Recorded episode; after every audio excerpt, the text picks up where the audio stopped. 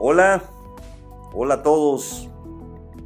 Hoy vamos a hablar de Katia Kraft, una geóloga vulcanóloga muy reconocida a nivel internacional. Katia nació en Francia un 17 de abril de 1942 y desde niña le gustaron los volcanes, le encantaba ver los documentales y videos sobre ellos.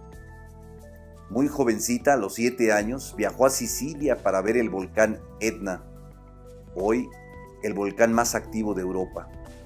En ese viaje también conoció el Stromboli y el Vulcano. Más adelante, a sus 14 años, se convirtió en miembro de la Sociedad Geológica de Francia.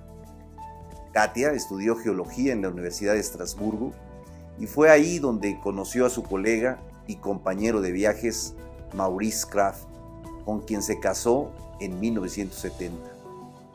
Katia y Maurice formaron un espectacular equipo para observar y estudiar diversos fenómenos naturales, particularmente las erupciones volcánicas. Katia comenzó tomando muestras de gases volcánicos, algo que para otros científicos era impensable por lo peligroso e impredecible que pueden ser estos colosos. Durante muchos años, documentaron volcanes de todo el mundo. Viajaron a Italia, Islandia, Indonesia, África, América, a Hawái, a Nueva Zelanda, entre otros países. Katia se encargaba de fotografiarlos, mientras que Maurice los capturaba en video.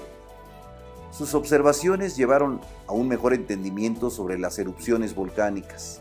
Tomaron medidas de viscosidad de la lava analizaron los gases y recogieron muestras de minerales que caían directo de las erupciones. Documentaron cómo estas erupciones afectaban el ecosistema y lograron presenciar el nacimiento de volcanes, los efectos de la lluvia ácida y las peligrosas nubes de ceniza. Incluso se aventuraron en un río ácido para conseguir lecturas más precisas. El valioso material que reunieron durante todos sus años de trabajo los llevó a ganar premios importantes y a trabajar con los gobiernos locales para desarrollar medidas preventivas, protocolos de seguridad y planes de evacuación.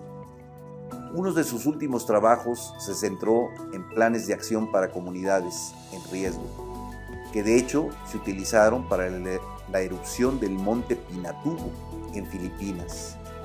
Desafortunadamente en 1991, mientras documentaban la erupción del monte Unsen en Japón, un flujo piroclástico, ¿sí? esas nubes eh, calientes que viajan eh, muy rápido, lamentablemente los atrapó junto con otros 40 periodistas que cubrían la noticia. Todos murieron al instante. Katia murió haciendo lo que amaba y con la persona que amaba. Su valentía y su dominio cambiaron para siempre el mundo de la vulcanología y la geología.